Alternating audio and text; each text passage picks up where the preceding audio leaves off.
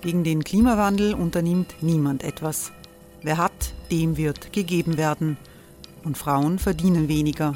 War ja immer schon so. Man ärgert sich und macht weiter. Was aber, wenn nicht? Wir haben eine Idee. Die Falter Arena macht die Bühne frei für Menschen und Projekte, die das Land verändern. Mein Name ist Eva Konzett. Ich leite das Politikressort im Falter. Und am Sonntag, den 26. Mai, veranstalten wir im Wiener Stadtsaal die nächste Falter Arena. Mit dabei unter anderem der ehemalige Politiker und Neosänger Matthias Strolz, Theresa Imre von Markter, Sonja Jöchtel von Love Politics oder Kari Ochsner von Ochsner Wärmepumpen. Machen statt jammern. Wir schauen uns an, wie das funktionieren kann. Kommen auch Sie vorbei. Alle Informationen und Tickets finden Sie unter falter.at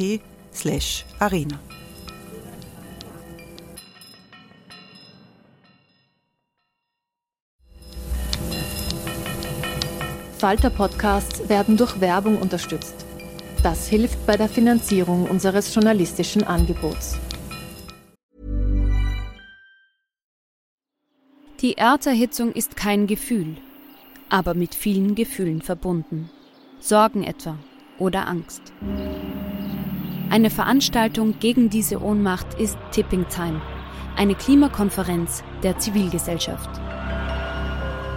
Von 9.5. bis 11.5. findet Tipping Time in Kooperation von Globe Art, Solektiv und Tangente St. Pölten statt und lädt ein zu Diskurs, Diskussionen und Workshops mit namhaften Vortragenden wie Nikolai Schulz und Friederike Otto. Weitere Informationen finden Sie auf www.tangentesanktpölten.at.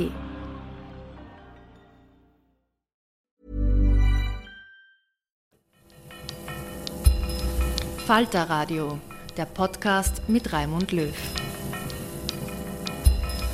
Sehr geehrte Damen und Herren, herzlich willkommen beim Falter Podcast. Wir senden heute aus dem Verein Limes äh, in Wien-Meidling, ähm, dem einzigen Verein in Österreich, der jugendliche Sexualstraftäter behandelt. Mein Name ist Eva Konzett, ich leite das Politikressort im Falter und ich darf heute Raimund Löw vertreten.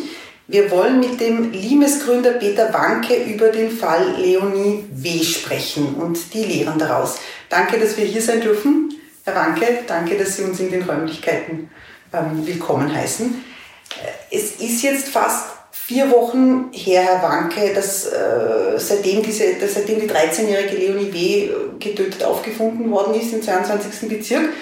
Vier Männer sollen sie unter Drogen gesetzt und vergewaltigt haben. Alle Tatverdächtigen sind Afghanen. Was haben denn Sie sich gedacht, als Sie von dem Verbrechen erfahren haben? Dass es furchtbar ist und natürlich mein Mitgefühl an die Hinterbliebenen des Opfers. Auch unsere Arbeit orientiert sich immer an der Opferthematik. Das heißt, da sind wir natürlich auch nicht nur sehr verbunden, sondern auch empathisch und dass da einiges schiefgelaufen ist. Haben Sie sich gewundert? Das habe ich äh, verlernt, mich zu wundern. Ich mache das Ganze jetzt schon seit 89 und habe wirklich über 200 äh, Burschen kennengelernt mit dieser Thematik. Manchmal denke ich, ich habe alle schon kennengelernt und immer wieder gibt es neue Facetten, wo ich äh, überrascht bin. Das Wundern habe ich aufgehört. Was ist denn jetzt an diesem Fall exemplarisch, soweit man das rekonstruieren kann, hat die, das junge Mädchen die Tatverdächtigen gekannt. Sie war mit ihnen am Donaukanal unterwegs. Sie sind danach gemeinsam in die Wohnung gegangen, mutmaßlich um Drogen zu konsumieren. Ähm, dem Mädchen wurden dann immer mehr und mehr Drogen eingeflößt und dann kam es zu den Vergewaltigungen. Ist das jetzt etwas, wo Sie sagen, ähm, das, das, das kennen wir, dieses Muster ja. kennen wir? Ja, diese Verhaltensformen kennen wir bedauerlicherweise. Es ist auch keine Entschuldigung und äh, egal was diesen jungen Männern in, ihrem, in ihrer Geschichte alles widerfahren ist, ist keine Entschuldigung für diese Taten, die sie gesetzt haben. Äh, einige Komponenten sind doch bezeichnend. Das junge Alter von diesem Des Opfers. Ja, ja. Das äh, es, und das ist auch nicht außergewöhnlich, dass es immer in, bei Gruppendelikten dann zu massiveren Gewalttaten führt, weil da die Grenzen noch weiter ausgedehnt werden. Ja. Und natürlich diese, und ich kenne diese Geschichte ja auch nur aus den Medien, diese Kaltblütigkeit, sie dann äh, quasi auf die Straße zu setzen, ähm, um mit dem Tod dieses Mädchens nicht in Verbindung gebracht zu werden. Ja. Auch nicht das erste Mal, das hat es auch schon öfter gegeben. Ähm, diese Delikte sind nur manchmal so schwer äh, zu eruieren und daher auch so schwer zu verurteilen. K.O.-Tropfen zum Beispiel ne? und andere ähnliche Formen, wo jemand willenlos gemacht wird. Und Ecstasy ist ja auch so eine Droge, wo jemand dann für sehr freizügigen Sex zu haben ist, weil das einfach quasi die Grenzen auch für diese Person, selbe Person aufhebt. Ja? Und da hat es schon auch bei uns Fälle gegeben, wo eben zwei Burschen dieses, äh, diese, es war eine junge Frau, dann vergewaltigt haben, also zuerst mit K.O.-Tropfen willenlos gemacht haben und wie die dann komplett äh, daneben war, haben sie sie in eine Bank gesetzt und sind gegangen. Und die wurde auch von anderen gefunden. Also das verwundert mich dann gar nicht mehr, ja? weil nämlich oft, und das ist bei Gruppendelikten äh, sehr häufig, dann sie sich gegenseitig noch einmal hinauflizidieren und diese, diese Extremheit noch mal größer wird und dann komplett die Grenzen überschreiten und dann fällt es ihnen plötzlich auf, eine Art von Ernüchterung und dann sind sie panisch und so hätte ich das verstanden, dass sie es deswegen dann auf die Straße gesetzt haben und mein Wissensstand, dass dann einer von diesen Beschuldigten dann die Rettung gerufen hat und so getan hat, als würde er sie wiederbeleben. Also man könnte sagen, ich weiß nicht aus den Medien, man könnte sagen, es wieder gut machen wollte, was nicht mehr gegangen ist, die war schon tot. Wundert es Sie denn, dass Sie die Tatverdächtigen in der Nacht, als Sie gemerkt haben, da ist jetzt was schief gelaufen, das Mädchen ist ohnmächtig, da haben Sie angefangen, Ihre Freunde durchzurufen. Warum rufen die denn in so einem Fall nicht dann die Rettung, sondern erst, als offensichtlich alles zu spät ist? Wir sind in der Spekulation, aber. Genau, wollte, wollte ich sagen. Und insofern tue ich mir sehr schwer, ähm, weil man muss sich das wirklich dann in jedem Fall individuell anschauen, was war los, hat es mehr mit Panik zu tun gehabt, hat es mehr mit ihrer Erfahrung mit äh, Hilfseinrichtungen zu tun gehabt, ja? Äh, war das ihr wenig Wissen über diese Möglichkeiten, keine Ahnung, was die dazu verleitet hat, mehr, das, wenn das so ist, wie sie sagen, weil das weiß ich ja nicht, dass sie dann eher Freunde angerufen haben, dann heißt es, in der Panik ruft dann meistens irgendjemand Vertrauten an. Ne? Und wenn mir vertraut ist, dass die Rettung sofort kommt und hilft, dann kann es natürlich Gott sei Dank so sein, dass in der Mehrheit die Rettung angerufen wird. Ja? Und wenn ich die Polizei als Unterstützung erlebe, kann sein, hoffentlich, dass die Polizei angerufen wird. Ja? Und nicht, dass sie als feindliche Organisation oder als nicht hilfreiche Organisation erlebt wird. Und mein Wissensstand ist, dass die alle eine massive Flucht hinter sich haben. Und in Fluchtsituationen erlebt man diese Organisationen nicht als hilfreich sondern man, man lernt sehr schnell, ich muss alles, was öffentlich ist, meiden, alles, was mit Organisationen, mit staatlichen Geschichten zu tun hat, äh, eher als feindlich betrachten und muss mich an Freunde oder an auch in der Flucht, auf der Flucht befindlichen orientieren. Das wäre eine Erklärung, aber das ist jetzt nur auch spekulativ. Soll man denn, Sie haben jetzt die, die Fluchterfahrung angesprochen, Sie haben ähm, anfänglich gemeint, was auch immer sie, diese Tatverdächtigen davor erlebt haben, ist keine Entschuldigung ja. für das, was sie mutmaßlich getan haben. Kurze Frage, soll man die Herkunft thematisieren? Ist das ein entscheidender Faktor in der Konstellation, so wie sie jetzt äh, vor uns liegt? Auf alle Fälle.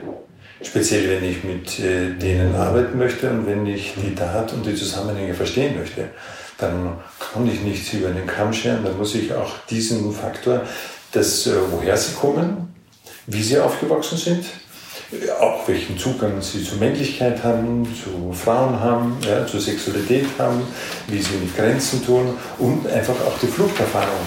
Weil Flucht ist im Regelfall meistens mit massiven Verletzungen, manchmal bis hin zu Trauma verbunden und kein irgendwie eine Reise in ein anderes Land, sondern mit viel, viel Entbehrungen. Und da äh, entwickeln die meisten natürlich eine Art von Deprivation oder halt eine, eine Entempathisierung für sich selber, um das alles auszuhalten, dass sie gar nichts mehr spüren, dass sie auch nichts mehr wahrnehmen, ne? auch das, was ihnen selbst passiert oder rundherum passiert, äh, und natürlich auch gegenüber anderen, sodass man eine Art von Egoismus entwickelt, der einfach ein Überlebensdrang ist. Und ich finde, wenn ich Zusammenhänge verstehen will, muss ich auch diesen Zusammenhang hernehmen. Es darf aber nicht dazu äh, dienen, zu sagen, naja, die sind äh, arme, äh, traumatisierte Flüchtlinge und insofern Pech gehabt. Ja? Das auch, äh, ich verlange von jedem Menschen, wurscht, ob er jetzt Krieg erlebt hat, ob er äh, in Österreich aufgewachsen ist und hier sehr dramatische Erfahrungen in seiner Kindheit erlebt hat, gibt es ja genauso. Ne? Das kann Tod durch irgendeinen Angehörigen sein, das kann Gewalterfahrung sein, kann eigene äh, sexuelle Gewalterfahrung sein. Ja? Verlange ich trotzdem, dass er so reflektiert ist, dass er weiß, wo die Grenzen sind. In dieser Gruppe der Flüchtlinge, junge geflüchtete Männer, ja. die 2015 gekommen sind, würden Sie da sagen, dass die Afghaner noch einmal eine spezifische Gruppe sind? Ich frage Sie das deshalb, weil wir Sozi äh, Sozialpädagogen hatten, die sich bei uns gemeldet haben, die gesagt haben, es, wir haben halt schon eine gewisse Verbindung zwischen afghanischen Gruppen und Sexualdelikten. Oder sagen Sie, nein, da muss man jetzt schon ein bisschen aufpassen und darf da jetzt nicht äh, die Schule zu schnell bei, bei, bei der Herkunft tun. Genau da es keine Schwerpunktarbeit von uns hier ist, sondern wir auch 2015, 16, 17 vermehrt dann äh, Flüchtlinge und da auch vermehrt afghanische Burschen und dann später syrische Burschen hatten, ja, ähm, kann ich jetzt keinen Vergleich anstellen. Ich kann natürlich sagen, dass bestimmte Konstellationen aus dem Herkunftsland schon äh, so prägen, dass das Meer dann halt auch diese diese Personen aus diesem Land auch prägen. Ne? Ob das jetzt der kulturelle, patriarchalische Stil ist, ob das jetzt zum Beispiel ist, bin ich sehr bildungsferne, zum Beispiel Analphabet, oder aus einem ganz länglichen Raum, dass ich überhaupt keinen Zugang habe zu irgendwelchen diesen Dingen und komme dann nach Österreich und erlebe hier ganz andere Situationen, auch welchen Zugang ich zur Religion habe und welchen Stellenwert da äh, meine Männlichkeit hat, äh, welchen Stellenwert die Frauen hat, ob zum Beispiel da auch ganz äh, diese Jungfräulichkeit und dieses ab einem bestimmten äh, Entwicklung zur Frau hin, diese Verhüllung etwas Wichtiges ist, das äh, quasi mich als Mann schützt.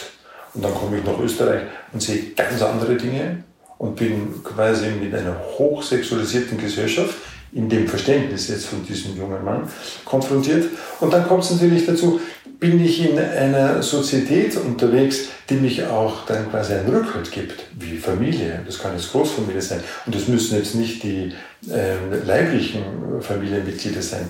Äh, oder bin ich da in einem Pulk von nur jungen, testosterongesteuerten Menschen, ja, also Männern, die natürlich dann sich wieder äh, irgendwie aufstacheln und dann sich das Ganze irgendwie noch steigert und damit auch dann zum Beispiel die Übergriffe oder Gewaltgeschichten verstärkt werden. Und lerne ich von diesen Dingen. Das ist ja, wo habe ich denn meine Lernerfahrungen? Ne?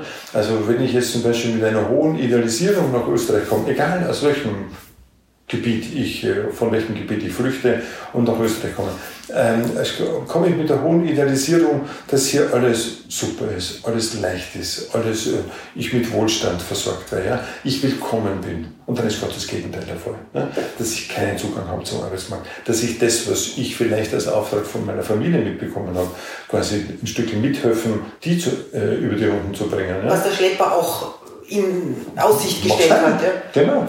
Genau, genau. Aber es kann auch sein, dass die Familie, ohne dass der Schlepper das äh, äh, vortäuscht, ja, sagt, du bist gesund, du bist jung, du bist der Einzige, der dafür sorgen kann, dass wir da irgendwie äh, überleben, weil wir quasi das nicht machen. Und deswegen werden mehrheitlich junge Männer geschickt. Ja, und die hier dann komplett aus dem hinausfallen, mit dem sie groß geworden sind, ja, wo es auch einen familiären Rückhalt hat. Und die dann wirklich antisozial werden. Zum Beispiel, dass sie mitkriegen, ich bin mit kriminellen Dingen und antisozialen Dingen viel erfolgreicher als mit meiner Passivität, dass ich warte, bis ich irgendeinen Status habe, dass ich endlich einmal irgendeine Arbeit tätigen kann, die dann unterbezahlt oder ähnlich ausbeuterisch ist, wie es vielleicht im Herkunftsland ist. Das heißt, was erleben die? Die erleben Hass, Unfreundlichkeit, ähm, eigentlich Unerwünschtheit, ja, werden manchmal wie, als Ungeziefer bezeichnet, ja, also wirklich menschenunwürdig ja, und versuchen da irgendeinen Halt zu kriegen und manchmal auch in dem, was sie von ihren schon Daseinten mitkriegen, ist es viel einfacher, das ausnutzen. Zum Beispiel, dass es naive, unter Anführungszeichen, naive junge Frauen gibt, die ich durch entweder Manipulation, durch Drogen zum Beispiel oder durch irgendwelche Versprechungen zur Sexualität kommen. Viel schneller als daheim. Das Mädchen äh, oder das Opfer in dem Fall, in so einem Fall ist ja in einer zweifachen Falle. A ist es in einer Wohnung, also im privaten Raum, und B ist es durch Drogen ähm, beeinträchtigt, Schrägstrich enthemmt äh, oder über Grenzen gehend, die es ansonsten gesetzt ja. hätte. Oder, oder zumindest auch wehrlos gemacht. Ja? Das heißt, sie kann nicht mehr normal denken und sagen, eigentlich folgt das nicht, weil es ist was anderes, ob ich als Frau bestimme, ich möchte mit vier Männern Sex haben dann ist es was Einvernehmliches, mhm. ne? wo ich mich schon auch frage, was ist das Besondere da? Ne? Aber das wäre dann so quasi die Aufarbeitung von dieser Frau. Aber diese Droge macht ja alles willenlos. Und das ist das Schlimme. Ne? Und wenn ich dann schon in so einer antisozialen Haltung bin, wo ich null Empathie habe für irgendjemand, ja, und dann selber schuld, ja, sie hätte nicht kommen brauchen, sie hätte Drogen nicht nehmen müssen, ne, dann, dann habe ich null auch irgendein Gefühl von Grenzen. Wie, wie ist es denn, wenn man sich jetzt auch die, die sexuelle Entwicklung eines, auch eines jungen Mannes anschaut, wenn der mit 12, 13, 14 in die Flucht geht und dann ein Jahr lang auf der Flucht ist, dann hat er ja eigentlich auch zu Hause keine vollständige, sich zu Hause nicht als Mann finden können. Selbstverständlich. Der geht jetzt junger als, als Bursch. Selbstverständlich. Selbstverständlich. Und wenn das noch dazu ein Kulturkreis ist, wo das eher ähm, nicht thematisiert wird, sondern über Traditionen weitergegeben wird, ne, äh, dann habe ich auch keine Chance, dieses Wissen dann zu übersetzen und in dieses neue Land zu transportieren. Dann bin ich echt ohne irgendeinem einem Hilfsmittel. Und wenn ich dann nicht ein, ein System habe, das mich schützt, und das ist das Familiensystem, und, und wenn ich jetzt in einer Großfamilie groß geworden bin, die oder vielleicht auch in einem dörflichen Rahmen groß geworden bin, wo jeder genau weiß, was der andere tut. Ne? Und mir sofort eine auf die Finger geklopft wird, wenn ich irgendwo was falsch mache. Ne? Dann habe ich auch keine Übersetzung und keine Stütze, dass mir jemand da Grenzen setzt. Dann bin ich grenzenlos, dann ist plötzlich alles erlaubt. Ne? Und wenn dann auch noch Möglichkeiten sich eröffnen, eben in diesem Illegalen, ja, wo ich dann das auch ausleben kann, dann erlebe ich, und das ist jetzt wurscht, ob jetzt Flucht oder österreichische äh, Burschen, dann erlebe ich äh, Menschen, die hier so mit ihrer Sexualität anderen Leid zufügen, dass die wirklich null Empathie haben. Obwohl sie sonst hochempathisch sind. Weil sie mehr nur für ihren Vorteil aus sind. Also indem sie sagen, Schuld bin nicht ich, sondern Schuld ist das Mädchen, sie hätte ein Mädchen brauchen. Oder sie ist selber schuld, wenn sie Drogen nimmt, Insofern, und wenn sie dann nicht Nein sagt, ja, dieses, was da gar nicht mehr möglich ist, ja, dann ist es auch ihre Verantwortung. Sie haben Limes 1989 gegründet.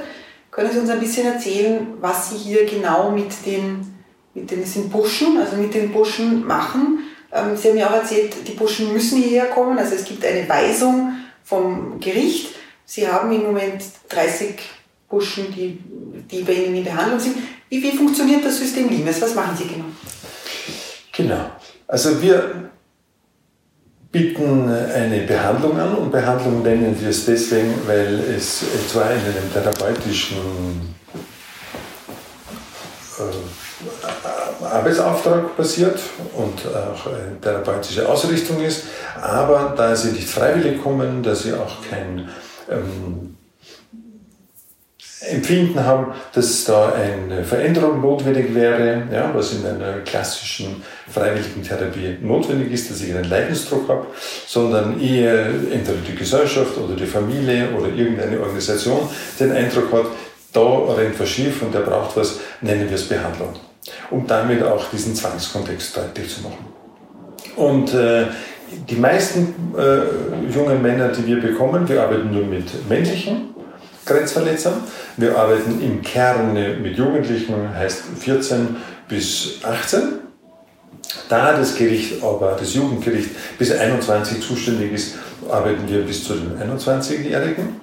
Äh, und äh, die müssen dann eben quasi hauptsächlich Weisung des Gerichtes, dann hier zuerst einmal überhaupt ein Minimum an Verantwortung übernehmen, sonst können wir nicht anfangen.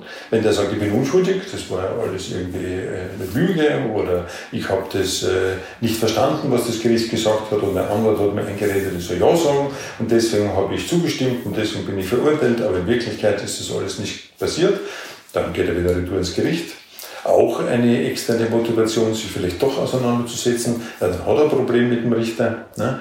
weil über diese Akzeptanz und Zustimmung dieser Weisung durch den Richter zum Beispiel kann der Richter ein mildes Urteil aussprechen. Und ein mildes Urteil kann zum Beispiel heißen, dass er keine unbedingte Strafe, also keine Gefängnisstrafe absitzen muss, sondern eine bedingte Strafe, die zum Beispiel auf drei Jahre ausgesprochen wird. Und wenn in den drei Jahren nichts weiteres ansteht, dann hat er seine Strafe getilgt und ist erledigt. Und in diesen drei Jahren haben wir Zeit, mit ihm zu arbeiten, um einerseits Verantwortungsübernahme zu entwickeln, auch eine Empathie für das, was er getan hat, auch noch einmal eine Nachreifung, wenn es darum geht, dass er vielleicht einiges nicht weiß, aber auch noch einmal sich mit seiner Männlichkeit auseinanderzusetzen, mit seinem Frauenbild auseinanderzusetzen, um dann nie wieder ein Problem zu haben mit Einvernehmlichkeit oder die Einvernehmlichkeit so zu übersetzen, dass es in seinem Sinn ist also quasi, wenn zum Beispiel eine Frau Nein sagt, meint in Wirklichkeit eh Ja, man muss sie nur überzeugen, ne? weil sie sich nicht Ja sagen traut, zum Beispiel. Das wäre so eine, ein, ein Täuschungsmanöver. Äh, und äh, das Programm schaut so aus, dass er zuerst eine sehr ausführliche Diagnostik hat, um zu schauen, wo sind die Problemfelder, die Defizite, die Störungen. Und dann kriegt er einen Einzeltherapeuten zugewiesen oder eine Therapeutin. Wir sind ein Team von zehn Therapeuten, Therapeutinnen und dann wird das, die, die erste Phase, die ungefähr zwei Monate dauert, einmal die Woche, wie in einer Therapie mit 50 Minuten und einmal im Monat Familiengespräche, wenn Familie da ist, äh, um einmal zu schauen, eine Akzeptanz dieser Behandlung, dass er quasi nicht mehr so im Widerstand ist, sondern erkennt, dass wir nicht jetzt quasi moralisch ihn irgendwie fertig machen wollen, was er da angestellt hat, sondern wirklich interessiert sind, ihm zu helfen, dass er nie wieder ein Problem hat mit Grenzen überschreiten. Und äh, sobald es da ist und eine gewisse Akzeptanz ist, wechselt dann eine Gruppe. Wir haben vier Gruppen. Eine Gruppe, wo eher Burschen sind, die Übergriffe an Gleichaltrigen setzen, das heißt entweder Jugendliche oder Erwachsene, äh, wo es dann eher so um Nötigung geht, um Vergewaltigung geht. Eine Gruppe, die Übergriffe an unter 14-Jährigen setzen, also eher pädosexuell orientierte. Eine Gruppe, die nur so Hand-off-Delikte setzen, das heißt, die sich Kinderpornos herunterladen ne? oder über Chat irgendwelche Dinge verlangen, aber keinen Realkontakt haben mit der Person. Und dann haben wir auch äh, sehr einfach strukturierte Burschen, die in den anderen Gruppen entweder hinten nachhinken oder dann quasi womöglich sogar da äh, Außenseiter sind. Also Burschen, die entweder große Teilleistungsstörungen haben oder intellektuell äh, ein bisschen zurück sind. Und diese vier Gruppen sind es. Und ab dem Zeitpunkt, sage ich bedauerlicherweise, wird das Einzel auf 14-tägig äh, ausgedehnt hat aber mit nichts anderem zu tun, dass sie, wenn sie eh ein bis zweimal die Woche kommen müssen, es nicht möglich ist, jede Woche zweimal zu kommen, weil auch wir das Interesse haben, dass er gut integriert ist, dass er eine Lehre hat, irgendeine Arbeit hat, dass er einer Arbeit nachgeht, dass er womöglich einen Kurs besucht, um überhaupt den Pflichtschulabschluss zu haben. Ne? Und deswegen wäre es dann womöglich ein Stress. Und am Ende äh, hat er dieselbe Testung noch einmal, wo auch wir überprüft werden. Ähm, weil klarerweise wir ähm, doch eine sehr intensive Auseinandersetzung, weil wir auch einen konfrontativen ähm, Arbeit äh, führen und die natürlich die Beziehung sehr stärkt und natürlich die, die Burschen uns auch sehr quasi da sehr verbunden sind. Und insofern merke ich als Einzeltherapeut immer eine Veränderung. Aber entscheidend ist, ob dann in der Testung auch Dinge, die defizitär waren, wie zum Beispiel keine Empathie haben für das Opfer. Ne? Oder sich nicht äh, selbst äh, handlungsfähig halten, so quasi, dass ich immer fremdbestimmt bin. Ja?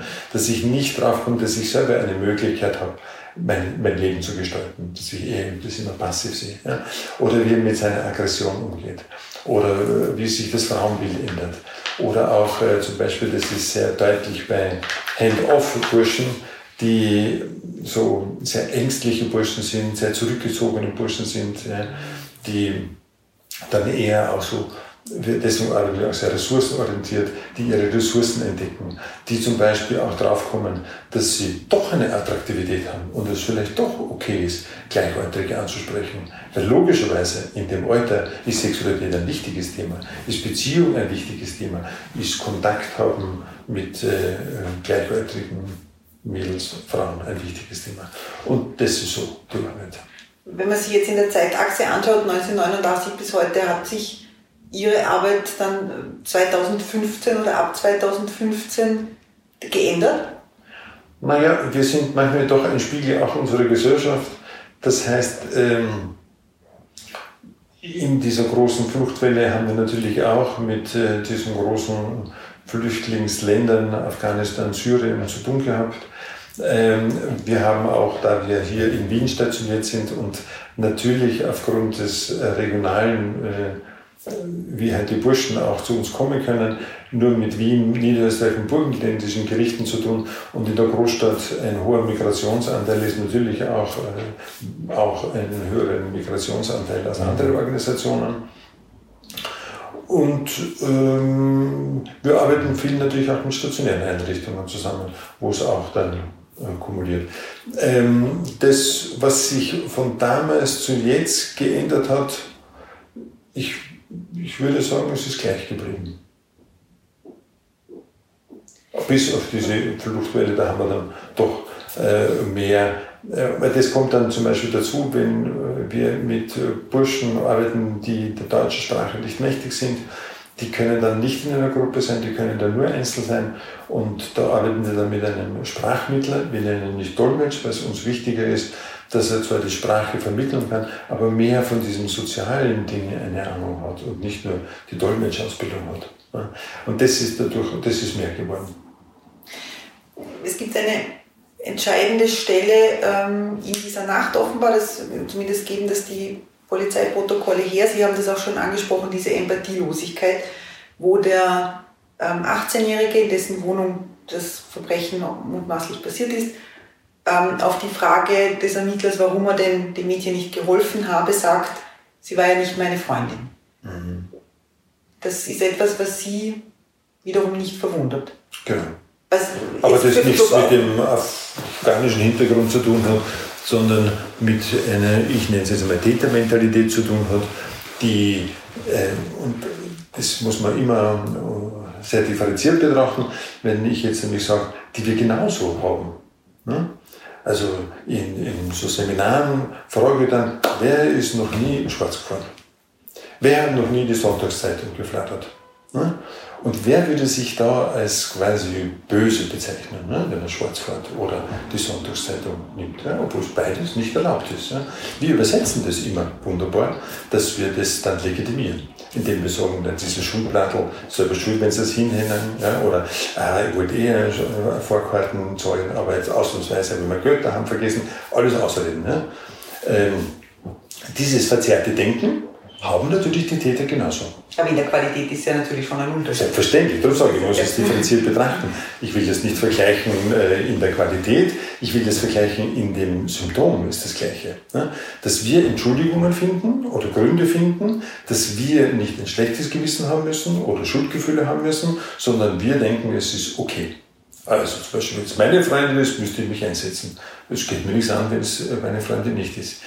Womit es diese Art von Deprivation, ja, dieses kein Mitgefühl haben, im genauen Zusammenhang steht, das müsste man sich dann individuell anschauen. Hat das mit einer Sozialisation zu tun? wo ihm das als Kind schon so mitgegeben worden ist oder eben nicht mitgegeben worden ist, hat es mit der Geschichte zu tun, zum Beispiel Flucht oder immer. Ne? Äh, mir ist schon ein Unterschied aufgefallen, ich habe jetzt nochmal nachgedacht, äh, zwischen Beginn 89 und jetzt. Ähm, da hatten wir die Hälfte der Burschen kamen über die Jugendwohlfahrt. Jetzt sind es äh, mehr als 90 Prozent, die über die Gerichte kommen. Und über die Jugendwohlfahrt kommen auch innerfamiliäre Übergriffe. Also wenn ein Bruder seine Schwester oder irgendeine andere Verwandten oder Verwandte missbraucht, äh, die haben wir jetzt ganz wenig. Das hat damit zu tun, dass die in den wenigsten Fällen angezeigt werden. Oder es auch für die Jugendwohlfahrt reicht, dass es gemeldet ist, dass was Positives passiert ne? äh, und, und eine, eine positive Entwicklung da ist und damit auch nicht quasi mit einer Anzeige und einem Gerichtsurteil dem das Leben schwerer machen wollen. Ne? Und da äh, die Wiener Jugendwohlfahrt überhaupt nicht mit uns zusammenarbeitet, denen sind wir zu teuer, ne? und die niederösterreichische Jugendwohlfahrt in Ausnahmefällen haben wir über 90 Prozent nur über die Gerichte. Burrow is a furniture company known for timeless design and thoughtful construction and free shipping, and that extends to their outdoor collection. Their outdoor furniture is built to withstand the elements, featuring rust-proof stainless steel hardware, weather-ready teak, and quick-dry foam cushions. For Memorial Day, get 15% off your Burrow purchase at burrow.com slash ACAST and up to 25% off outdoor. That's up to 25% off outdoor furniture at burrow.com slash ACAST. Sie haben die Wiener Jugendwohlfahrt, die MA11, angesprochen. Einer ähm, wiederum dieser 18-Jährige, der kam mit zwölf Jahren, der 18-jährige Tatverdächtige im Fall Leonie, der kam mit zwölf Jahren nach Österreich und da in die Obhut der MA11. Ähm, er, wurde in ein, er kam in ein Traumazentrum, er kam in eine WG, ähm, er hat den Pflichtschulabschluss abgeholt, er hatte eigentlich eine relativ gute Prognose. Äh, man hat, also die MA11 hat sich glaubhaft um diesen Burschen gekümmert. Meine Frage, reichen denn in, in, in solchen Fällen mit dieser Fluchtbiografie, möglicherweise auch mit dem Hintergrund, äh, sehr bildungsferne ähm, afghanische Dorfgemeinschaft ähm, und diese Flucht und äh, das lange Asylverfahren hier und die drohende ähm, Aberkennung des, des, des Schutzstatus etc. Reichen denn die Mittel, die wir haben, sozialarbeiterisch, therapeutisch, für solche Fälle aus? Ich denke ja, wenn sie genutzt werden ist das Entscheidende. Und das müsste man sich jetzt wieder konkret bei diesen Burschen anschauen, ob das genutzt wird. Wir haben im Zuge dieser, ähm, nennen wir es Welle, oder das hat vermehrt, ähm, Burschen mit Fluchtvergangenheit äh, zu uns gekommen sind, auch ein Konzept entwickelt, das jetzt nicht für die Sexualstraftäter äh, also abgestellt oder quasi äh, entwickelt worden ist, sondern für diese Burschen mit diesen Geschichten, um ihnen ein Stück noch mehr deutlicher zu machen. Und es nicht äh, quasi die Bundesländer und so, was ja manchmal auch äh, stattfindet, um sie ein bisschen hier auf äh, Österreich einzustimmen, sondern ganz konkret auf ihre Sexualität abgezielt, ganz konkret auf ihr, wie, gehen, wie sind sie bislang mit ihrem Mannsein umgegangen, was haben sie unter Männlichkeit verstanden, was versteht aber diese, ich sage jetzt mal westliche Kultur, mhm. bleiben wir jetzt bei Österreich, was verstehen wir Österreicher darunter? Ne? Was erwarten wir für Grenzen und welche Grenzen haben sie bislang kennengelernt?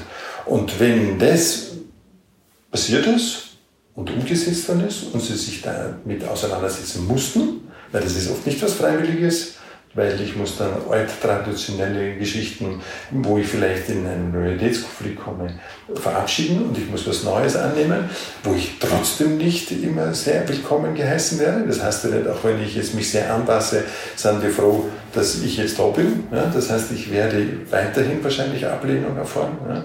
Aber wenn ich mich an diese Kultur orientiert habe und auch äh, das gut äh, übernehmen konnte, finde ich das wunderbar.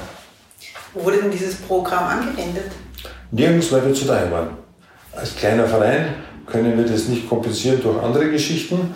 Äh, es ist dann, glaube ich, über Neustadt äh, gemacht worden oder über eine andere große Organisation. Ähm, wir hätten das gemacht zum Beispiel für Burschen, die wegen anderen Delikten im Gefängnis gesessen sind oder quasi die äh, der Jugendgerichtshilfe aufgefallen sind, die aber dann nicht verurteilt sind. Wir haben es auch, hätten es auch für die Jugendwohlfahrt. Äh, schon für Burschen, die auffällig sind, wo man merkt, der hat ein Problem mit den Grenzen, der hat ein Problem mit Äußerungen zu Frauen zum Beispiel. Ja. Wir hätten das speziell gedacht, um das noch einmal Ihnen nahezubringen, welche, welche Spielregeln hier in Österreich vorherrschen. Das heißt, Sie haben ein Präventionsprogramm genau. in der Schublade genau. Und konnten es eigentlich nicht, anwenden, weil niemand dafür bezahlen genau. konnte, Schrägstrich wollte. Genau. genau. Und andere Konzepte dann gewählt worden sind, die günstiger waren. Ähm, was ist denn die größte Herausforderung?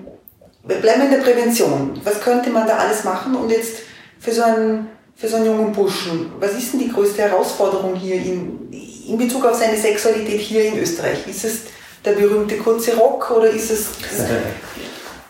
womit, womit tut er sich am schwersten? Äh, ich würde sagen, wenn ich jetzt aus einem ganz anderen äh, Kulturkreis komme, tue ich mir mehr mit dieser Kultur hier. Das heißt, ich nenne es dann Kulturschock. Ne? Ob das jetzt ist, wie zum Beispiel Frauen sich verhalten, wie Frauen ähm, in Kontakt treten. Also ich habe zum Beispiel den Burschen, für den war, wenn, äh, so wie Sie mich jetzt anlachen, eine Frau ihn anlacht, eine Aufforderung zur Sexualität. Oder ein anderer Bursche, äh, wenn die nicht in dieser traditionellen Form gekleidet ist, ne? sondern so wie Sie gesagt haben, mit einer kurzen Hose, kann auch kurzer Rock sein, kann auch sein, wo man den Busen sieht, dass das so und so ehrenlose Frauen sind und die da auch nicht mit Respekt und mit Ehre zu begegnen ist. Und dieses, ich nenne es immer verzerrtes Denken, ja? Weil das entweder etwas ist, was einem so in seiner Sozialisation weitergegeben worden ist, was natürlich hilft, weil ich muss nie mich selber in Frage stellen, sondern ich stelle immer nur die Frauen in Frage. Ja? Und das muss man aufdröseln und das muss man, dieses verzerrte Denken, muss man auch, ähm, wenn es gelingt, ähm, verändern in ein sehr akzeptierendes Denken. Dass bei uns in unserem Kulturkreis Frauen das Recht haben, sich so zu kleiden, wie sie wollen, wenn das für sie passt, dann muss es auch für ihn passen. Das nennen wir Respekt. Und das ist zum Beispiel eine Art von Prävention. Aber ich fange ganz, ganz, ganz vorne an, weil das betrifft ja nicht nur ähm, Menschen, die in einem anderen Kulturkreis eine Zeit lang groß geworden sind und dann äh, auf, aufgrund der Flucht bei uns gelandet sind. Ich gehe generell äh, auf die männlichen Mitbürger, äh, dass die einen großen Nachteil haben aus meiner Arbeit in der Prävention.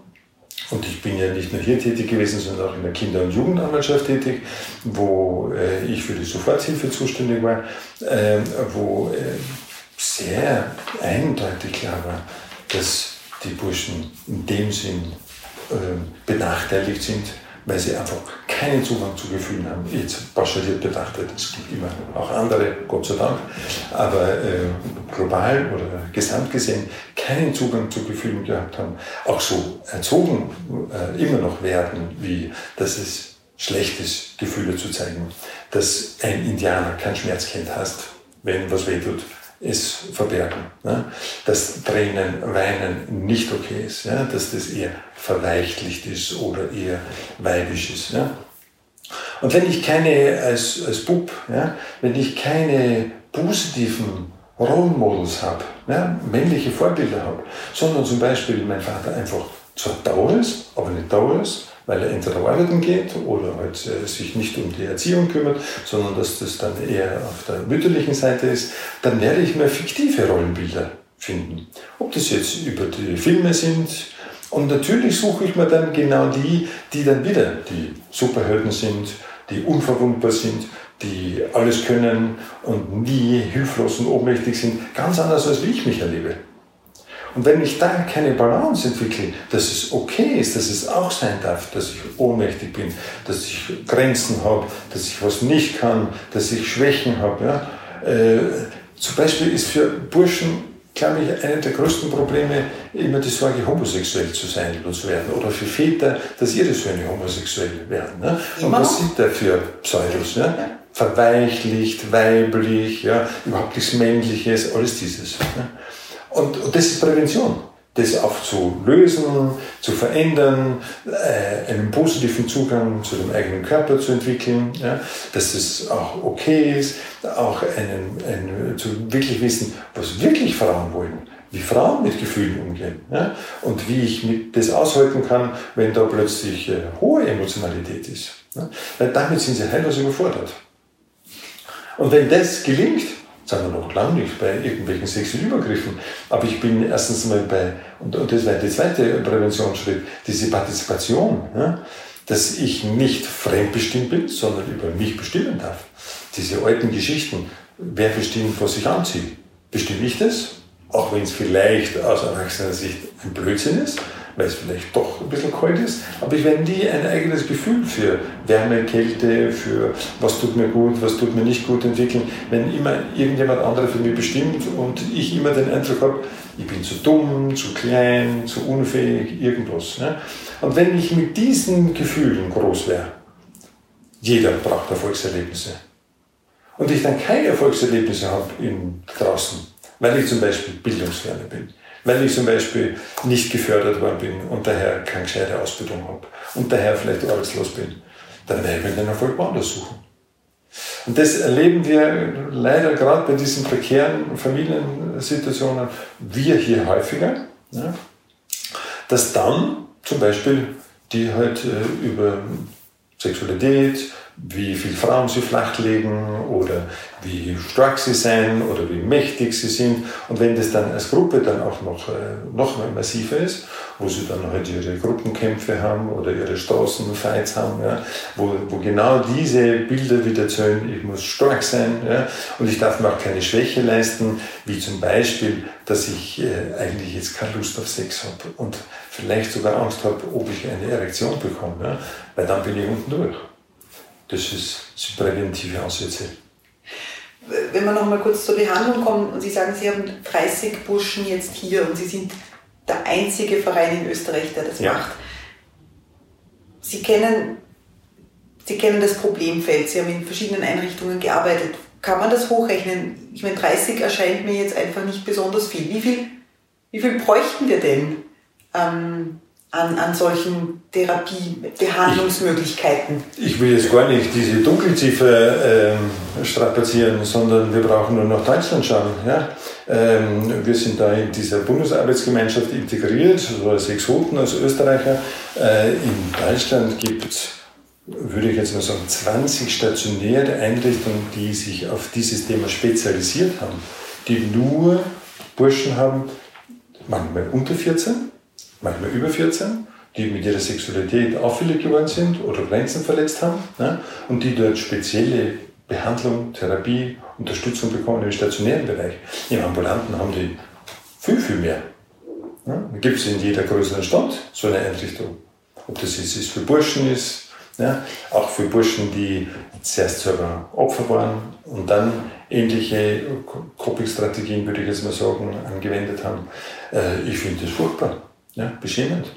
Wenn ich im Bundesland äh, bin äh, und im Auftrag, das ist schon sehr lange her, im Auftrag des damaligen Familienministeriums wurde Limes gebeten, in jeder Bundeshauptstadt, äh, in jeder Landeshauptstadt ein Limes vorzustellen. Und in der Kooperation mit der Kinder-Jugendanwaltschaft waren dann auch die Kinder-Jugendmannschaften dort dann äh, so freundlich und haben dann einfach auch die Leute zusammengebracht vom Gericht, Jugendwohlfahrt. Ich hätte sofort eine Gruppe voll gehabt. Wenn man aber dann die, öffentlichen, die offiziellen Träger fragt, brauchen wir nicht, weil solche haben wir nicht. Und das ist dann der Widerspruch. Und Gott sei Dank, muss ich sagen, unser westliches Bundesland ist da ein Vorreiter. Die machen das jetzt wirklich als Landesauftrag, aber leider auch nur aufgrund eines ganz massiven Vorfalls. Wo sie, In Vorarlberg? Ja, wo sie drauf gekommen sind dass sie da einfach nichts haben. Sie lassen sich jetzt über eine, eine sehr gute Organisation ähm, ein eigenes Programm äh, beibringen. Das nennt sich so ASAT. Und das finde ich wunderbar. Was ist da passiert in Vorarlberg? Äh, da hat einer im stationären Bereich einige äh, massiv äh, missbraucht und äh, das ist nicht erkannt worden. Der junge Mann sitzt jetzt in, und, und hat dann auch, glaube ich, im, äh, im öffentlichen Raum auch noch Übergriffe gesetzt. Das sitzt jetzt in Gerlersdorf, aber es war halt ein, ein, ein großes, äh, einerseits Schock, aber dann auch ein Erlebnis, dass es einfach nicht geht, dass wir sowas nicht haben. Die Wiener Jugendvolksbund vertritt die, den Standpunkt, wir wollen ein integratives Modell. Integrativ heißt, wir wollen nicht haben, dass der Jugendliche mit dem Delikt und quasi einen Stempel hat, äh, dass er mit dem dann in der WG ist, ja, also in dieser stationären Einrichtung. Ich sage, furchtbar. Da sitzt er halt mit entweder Verwahrlosten oder wo halt die Eltern sich nicht kümmern können oder wo es halt andere Probleme gibt. Der wird nie über seine sexuellen Probleme reden. Der wird auch nie über seine Grenzverletzungen reden. Hingegen, wenn wir eine Einrichtung haben, wo lauter Grenzverletzer drinnen sitzen, so wie da bei uns, die können der Gruppe drüber reden. Und wir haben absichtlich ähm, einen offenen Zugang, das heißt, nicht, die fangen nicht alle gleichzeitig an, weil ja die auch unterschiedlich verurteilt oder geschickt werden. Und da sitzen halt, ich nenne es immer heute, also welche, die schon ein Jahr oder eineinhalb Jahre bei uns sind, und da sitzen welche, die ganz frisch dabei sind, die aus Scham und Peinlichkeit natürlich kein Wort herausbringen, auch nicht die Dinge benennen können, die sie gemacht haben, ja? und kriegen mit, der, der schon länger da sitzt, der kann drüber reden. Und über diese äh, Multiplikationsfähigkeit von diesen Peer Group äh, äh, Burschen können die auch davon profitieren und lernen. Und das wäre in der stationären Einrichtung genauso möglich. Ja. Für mich furchtbar. Auch dieses Konzept gibt es in der Schublade. Jetzt ist es so, dass ja auch die Öffentlichkeit immer dann ähm, über solche Sachen ja. redet, wenn wieder etwas passiert ist. In diesem Fall war es äh, diese, die, diese, der Tod dieses 13-jährigen Mädchens.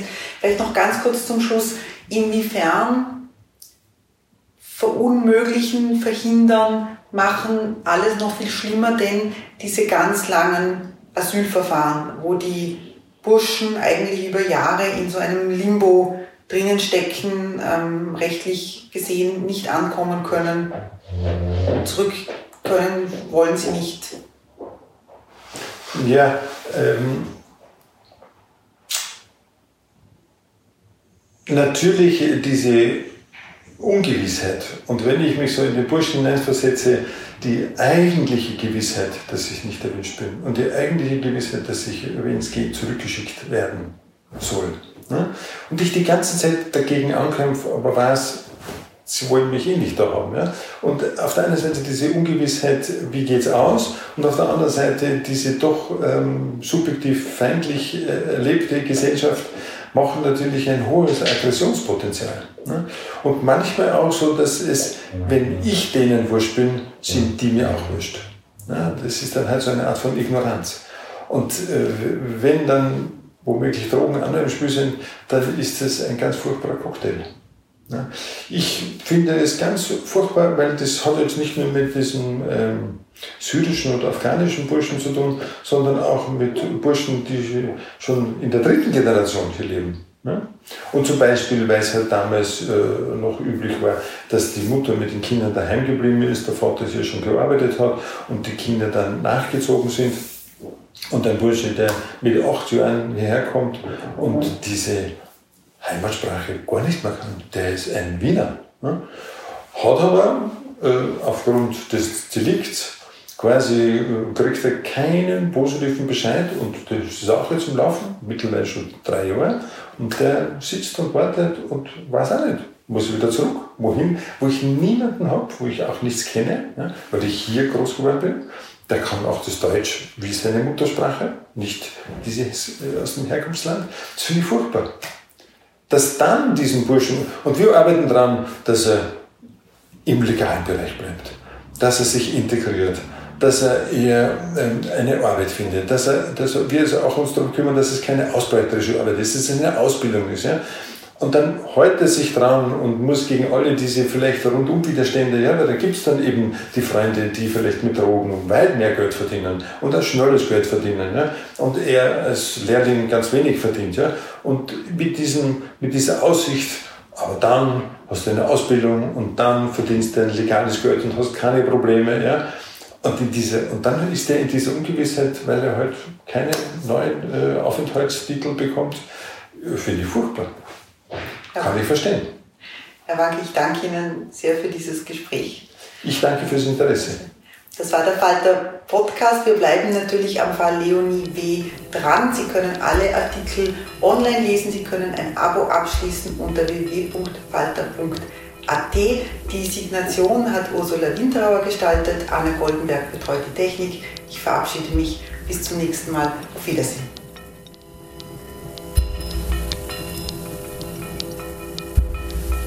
Sie hörten das Falterradio, den Podcast mit Raimund Löw.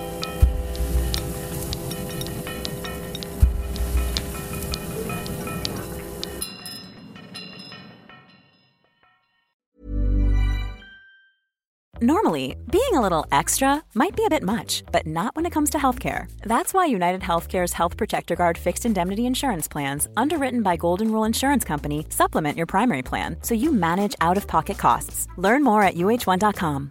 Imagine the softest sheets you've ever felt. Now imagine them getting even softer over time. That's what you'll feel with Bowl and Branch's organic cotton sheets. In a recent customer survey, 96% replied that Bowl and Branch sheets get softer with every wash. Start getting your best night's sleep in these sheets that get softer and softer for years to come. Try their sheets with a 30-night guarantee. Plus, get 15% off your first order at bowlandbranch.com. Code BUTTERY. Exclusions apply. See site for details.